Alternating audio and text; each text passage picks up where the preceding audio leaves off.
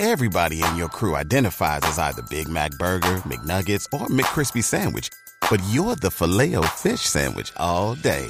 That crispy fish, that savory tartar sauce, that melty cheese, that pillowy bun. Yeah, you get it.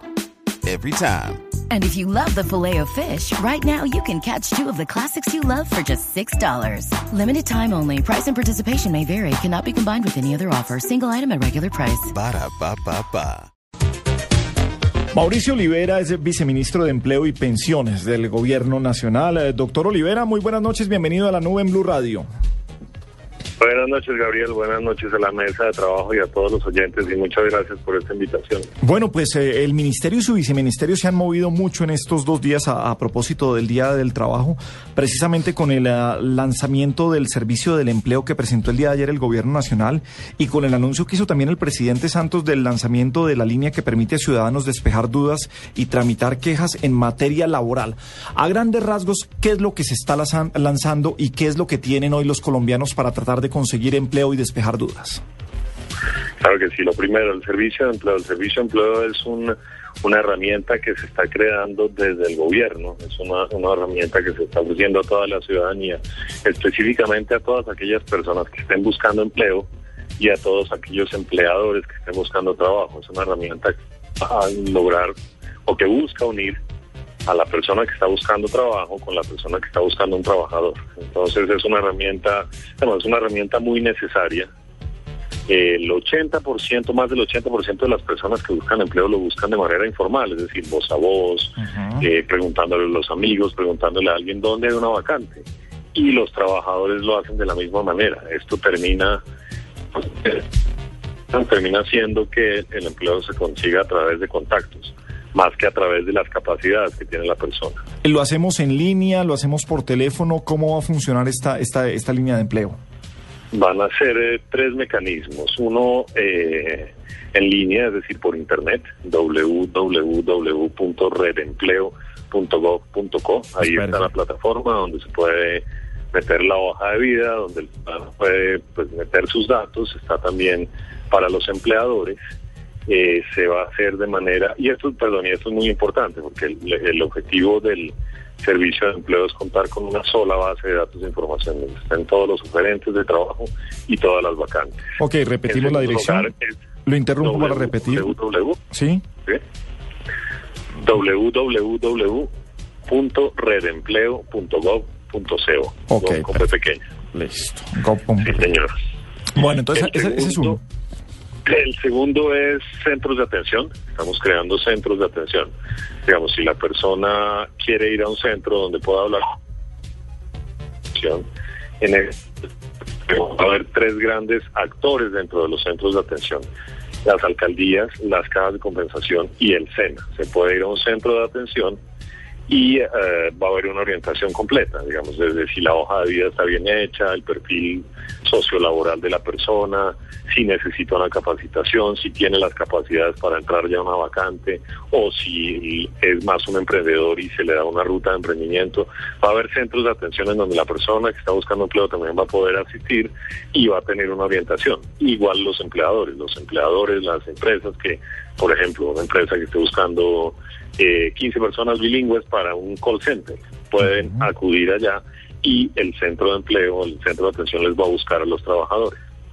El tercer mecanismo es básicamente por teléfono.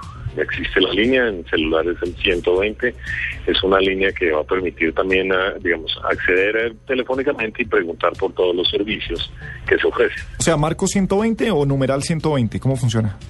120, celular, Sí, el ok. número 120, sí señor. 120. Viceministro, mm, dos preguntas corticas. La, la primera es, eh, cuando la gente ingresa su hoja de vida a, a- redempleo.gov.co, ¿lo hace llenando un formato o usted tiene que tener su hoja de vida ya hecha y luego alimentarla allí? O sea, la forma minerva Si, si existe un formato, usted tiene que llenar unas cosas o si sencillamente sube un archivo que ya está prehecho en su No, no.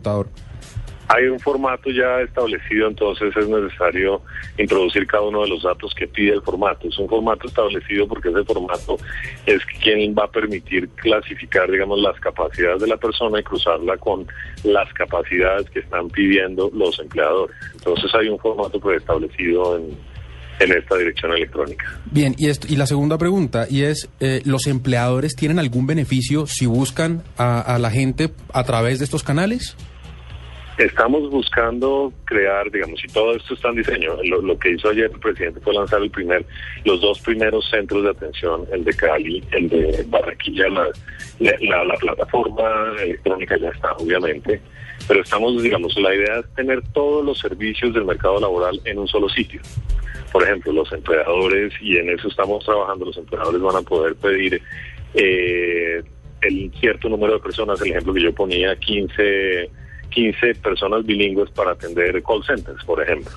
Pero el, el, el uh, y el centro les va a buscar a las personas, va a buscar el mejor perfil y se las va a entregar a las personas. Digamos, ya ahí hay un beneficio muy grande para todas aquellas empresas que tienen que trabajar mucho en recursos humanos, por ejemplo. En este momento, viceministro, eh, ¿tienen ustedes algún número de ofertas o de vacantes eh, disponibles? Estamos trabajando específicamente con todas las cajas de compensación, por eso las cajas de compensación son, son actores tan importantes, recogiendo toda la información de vacantes. Viceministro, ¿cambian las condiciones laborales a través de estos canales? ¿Siguen siendo las mismas? ¿Hay, hay alguna variación en, en cuanto a ese tema? No, digamos, las condiciones laborales son las mismas. Obviamente lo que el gobierno del presidente Santos busca con este mecanismo es eh, reducir, es más bien ayudar a las personas a encontrar un empleo mucho más fácilmente, uh -huh. que no sea voz a voz, que no sea sin orientación, sino es todo una, una, una, un número de servicios que va a permitir a las personas conseguir un empleo lo más rápidamente y de acuerdo con sus capacidades. Esto en el mediano plazo va a permitir también identificar qué tipo de eh, capital humano, qué tipo de vacantes tienen las empresas y va a poder, eh, permitir tener información, por ejemplo, para orientar a los jóvenes hacia qué líneas de estudio deberían sugerir a los jóvenes, pues qué líneas de estudio deberían, deberían eh, emprender para tener con mayor facilidad un empleo más adelante. Es decir, es como un, un servicio en, siempre en constante movimiento, en dinámica, que va a recopilar también mucha información para poder guiar a las personas y a los empleadores.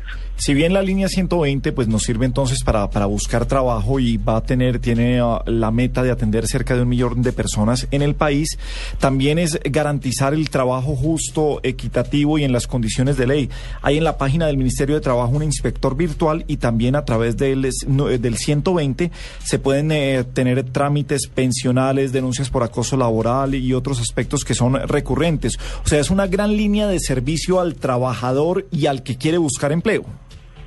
Exactamente, sí, señor. Acá entramos en el segundo punto. La, la, la, primera pregunta que me hicieron fue, o que usted me hizo fue de servicio de empleo y la segunda es de Colabora. Ajá. Colabora es un centro de atención eh, telefónico, ya hay una oficina también en Bogotá, no solo para saber, digamos, los servicios para buscar empleo, sino toda una serie de servicios relacionados con inspección, vigilancia y control del Ministerio del Trabajo.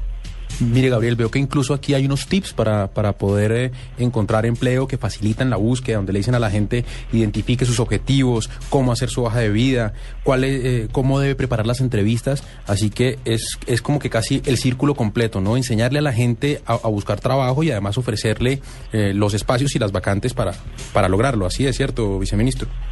Claro que sí, sí, señor. Digamos, ahí, y de hecho hay muchos estudios digamos, frente a lo que usted dice, hago referencia a un estudio que hizo hace el año pasado el Banco Interamericano de Desarrollo. El Banco Interamericano de Desarrollo muestra como lo que llaman los técnicos la conexión escuela-trabajo.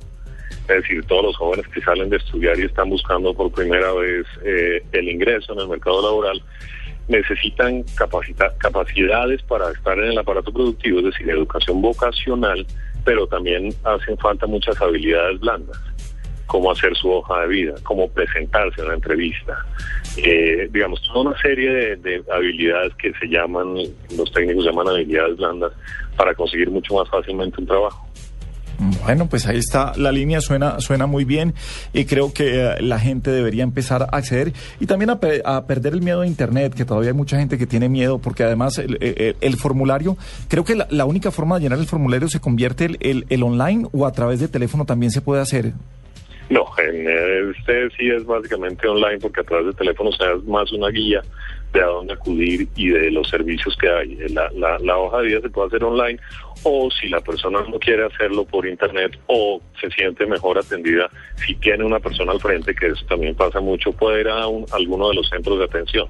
Como anunció el presidente ayer, se, lanzaron dos, pero a lo largo de este año se van a lanzar alrededor en 120 municipios va a haber centros de empleo. Bueno, pues doctor Olivera, mil gracias por acompañarnos en la nube. Una pregunta final. Uy, claro que no sé si hacérsela a usted. Es que estamos, esta noche tenemos aquí en la nube el hashtag de si yo fuera presidente. ¿Usted sí le queda de para arriba responder qué haría si yo fuera presidente o no? Eh, la verdad, por ahora soy funcionario público. Mis aspiraciones son cumplir mi tarea, Sí. hacer lo mejor por el país, trabajar para el, pues, para el presidente Santos y el ministro Pardo. Bueno, señor. Ahí llega mi, Viceministro, un abrazo grande, doctor Mauricio Olivera.